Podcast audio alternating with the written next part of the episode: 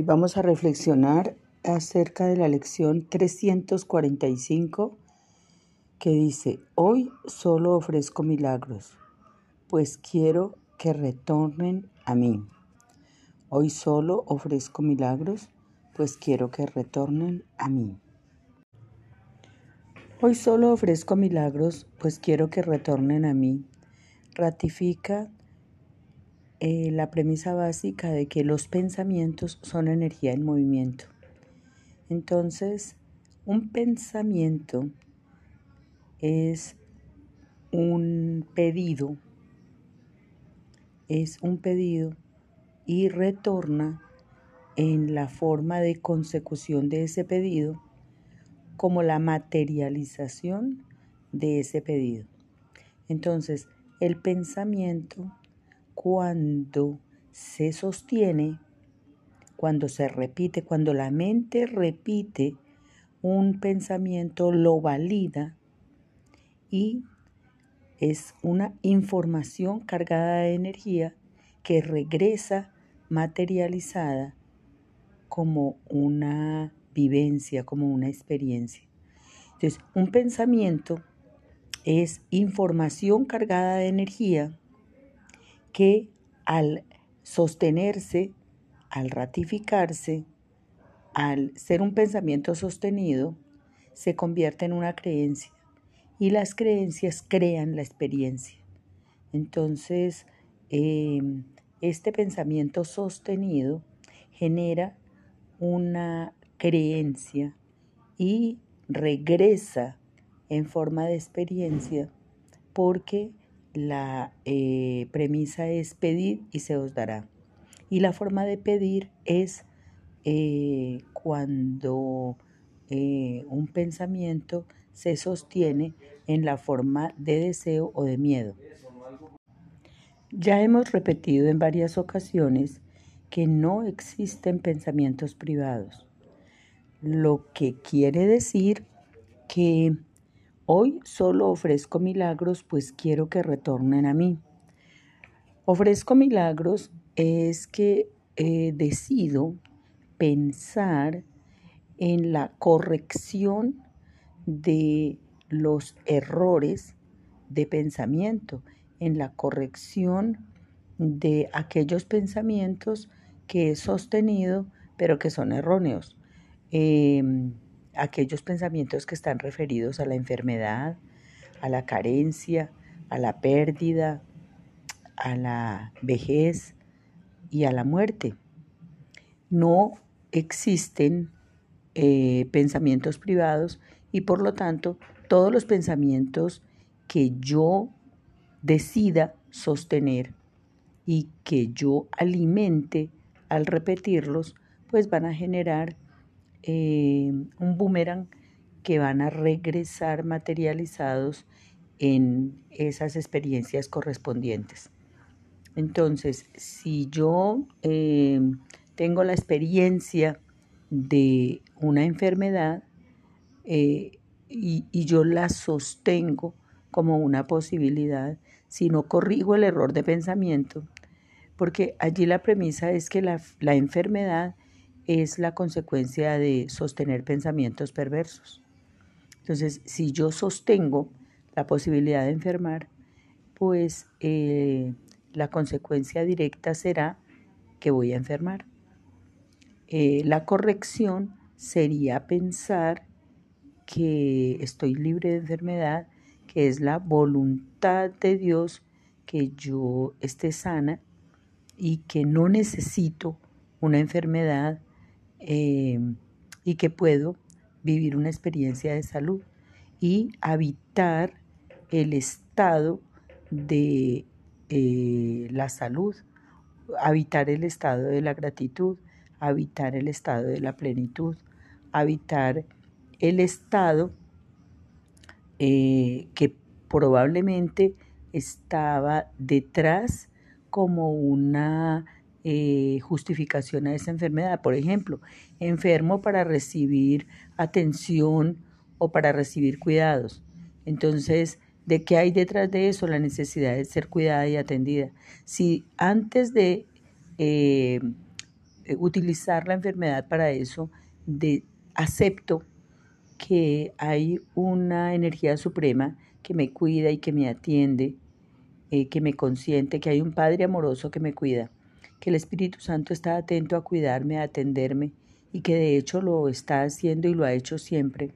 Entonces, si yo eh, elijo pensar que hay un Padre amoroso que me cuida y que me custodia y que me concede todos los deseos de mi corazón, entonces no necesito recurrir a la enfermedad para recibir atención de nada ni de nadie porque ya la tengo. Y puedo habitar el estado de atención, de cuidados, de protección sin necesidad de recurrir a eso. Es un estado de conciencia. Entonces, eh, la lección de hoy, la número 345, dice, hoy solo ofrezco milagros, pues quiero que retornen a mí.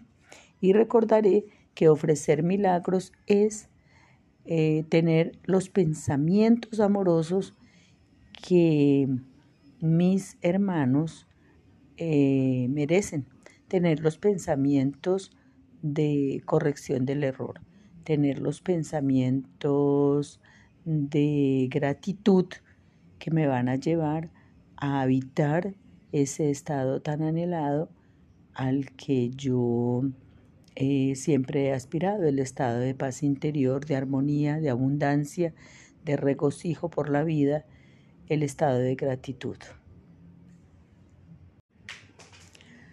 Entonces la pregunta básica sería, ¿cómo me estoy sintiendo? Esa pregunta me llevaría a identificar cuál es el estado en el que estoy habitando en este momento, cuál es mi estado. Si el estado es de enfermedad, esto me va a remitir a la necesidad de corregir el error, la necesidad de operar un milagro, que el, milagro es la, corrección del error. Entonces, eh, tengo eh, la posibilidad de ver las cosas de otra manera y de operar un cambio de estado. Entonces, del estado de dolor y sufrimiento, pasar al estado de plenitud, de gratitud, de armonía y de gozo y de paz. Entonces, la pregunta eh, permanente, la pregunta eh, que debe ser recurrente, la pregunta deseada, la pregunta eh, que debe ser más frecuente en la mente que quiere pasar de un estado eh, no deseado al estado de paz interior, al estado de armonía, es cómo me estoy sintiendo. Si eh, ante la pregunta ¿cómo me estoy sintiendo? La respuesta es que estoy habitando un estado no deseado, entonces eh, al tomar conciencia de que estoy habitando un estado no deseado, pues es porque estoy abrigando pensamientos que me están llevando a ese estado.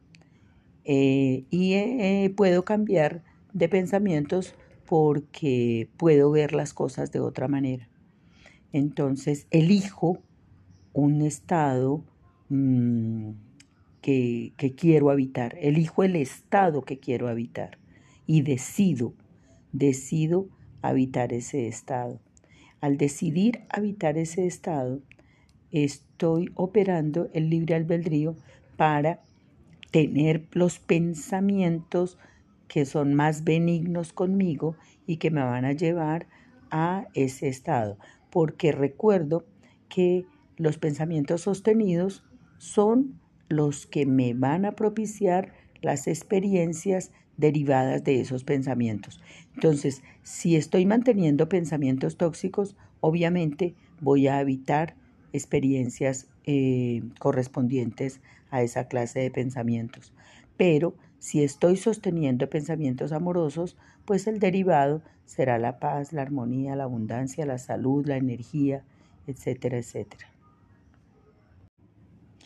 Pero entonces aquí cualquier persona me diría, eh, Betty, pero yo cómo voy a cambiar de estado si estoy lleno de de dolor porque mi mujer me está haciendo infiel y estoy completamente devastado por la infidelidad y estoy atormentado porque, porque yo he sido un buen hombre y, y, no me merezco eso y me siento muy mal con esa infidelidad, me siento celoso y me siento mal.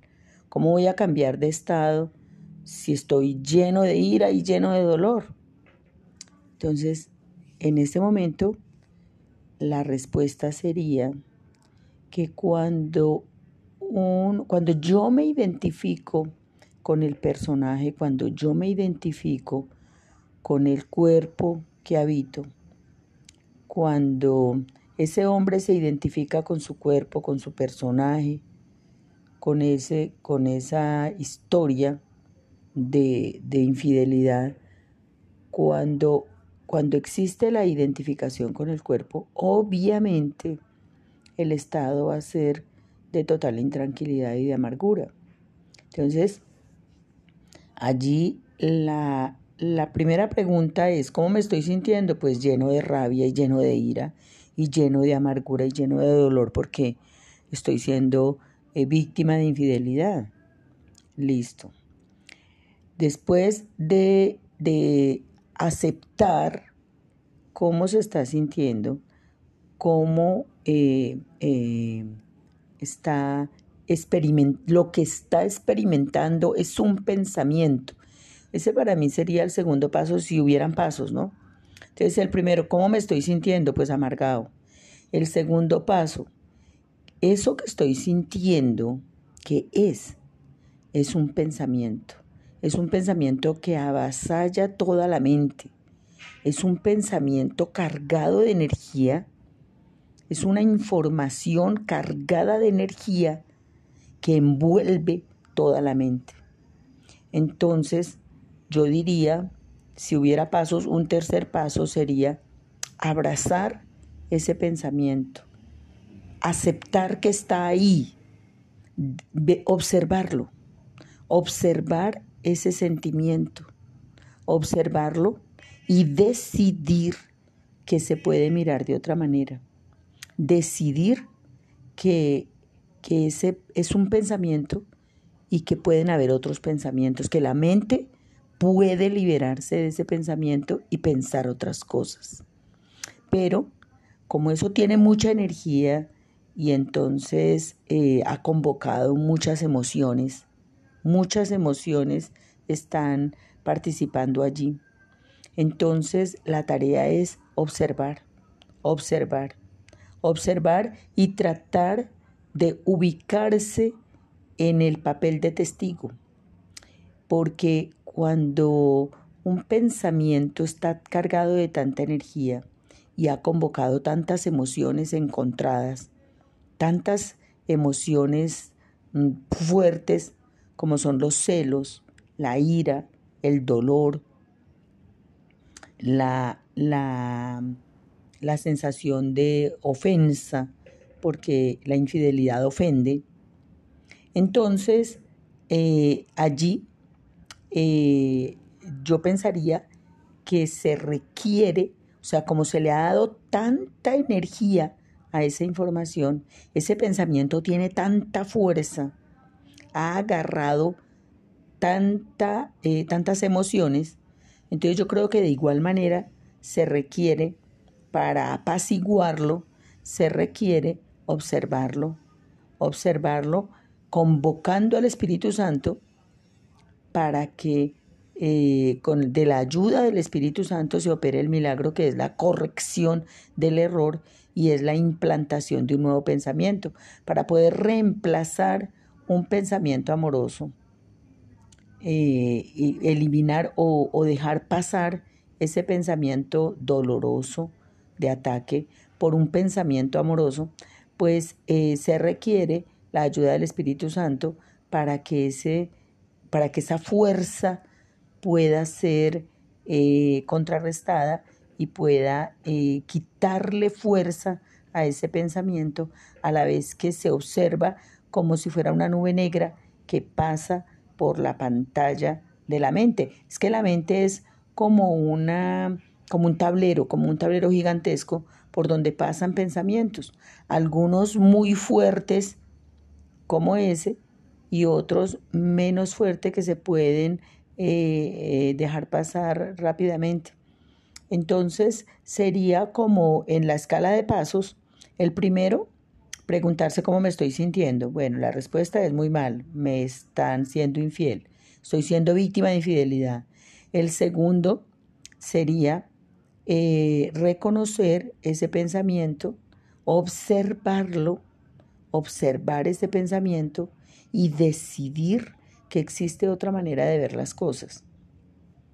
Eh, eh, un siguiente paso podría ser pedirle al Espíritu Santo un pensamiento más amoroso que reemplace ese y luego entonces vendría poco a poco la idea de entender que no soy el personaje, que el personaje es simplemente un vehículo para expresar el amor y que esa infidelidad es simplemente la libertad de acción de la otra persona. Porque, eh, como dicen los estoicos, en el estoicismo, la libertad que tienen las otras personas me obliga a mí a comprender que hay cosas en las que yo, que yo no puedo controlar. Y una de las cosas que yo no puedo controlar son las acciones de las otras personas.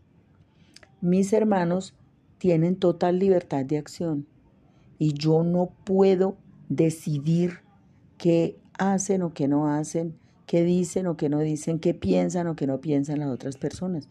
Yo puedo decidir acerca de mis pensamientos. Yo puedo decidir qué interpretar, cómo interpretar los estímulos que reciba. Eso lo puedo decidir. Entonces, cuando yo tenga identificada claramente qué cosas puedo hacer y cuáles no, entonces yo decido y elijo interpretar eso y lo puedo interpretar de otra manera. Entonces lo he interpretado como insulto y eso me ha derivado una experiencia de dolor. Entonces ahora lo interpreto como una libertad que tiene el hermano de actuar, que el hermano no tiene la obligación de serme fiel si decidió, si se decidió por la infidelidad, hace parte de su libre albedrío. Entonces yo puedo pensar que hay un Dios que me ama infinitamente y que jamás me será infiel y que merezco amor, eh, recibir amor y que de, eh, por hecho lo voy a recibir de otras personas, que esta persona ha decidido, se ha decidido por otra persona y no por mí, entonces esa hace parte de su libertad y yo respeto su libertad libre, respeto, perdón, yo respeto su libertad de elección. Entonces, eh, elijo, elijo pensar estos pensamientos más benignos para conmigo. Elijo pensar que respeto la libertad de la otra persona, que, que yo tengo derecho al amor, pero que eh, ya llegará por parte de otras personas, ya llegará en otras formas. Em, entonces, de esta manera, puedo, siendo testigo de lo que, eh, de lo que mi mente, los pensamientos que atraviesan eh, mi, el tablero de mi mente, que los pensamientos se pueden ir y pueden llegar a otros pensamientos que sean más benignos para conmigo. Entonces, como dice la lección 345, hoy solo ofrezco milagros, pues quiero que retornen a mí. Entonces, elijo pensar de otra manera, elijo no juzgar eh, como infidelidad ni como insulto, no juzgar como que yo soy víctima y la otra persona está desempeñando el papel de agresor, no juzgar eso que, que, que me ha llevado a la experiencia de dolor, sino más bien ofrezco el milagro de no juzgar, ofrezco pensamientos amorosos para conmigo, pues quiero que el milagro retorne a mí. Entonces ofrezco pensamientos benignos, ofrezco pensamientos amorosos, porque sé que regresarán de esa misma manera. Esa es la lección de hoy.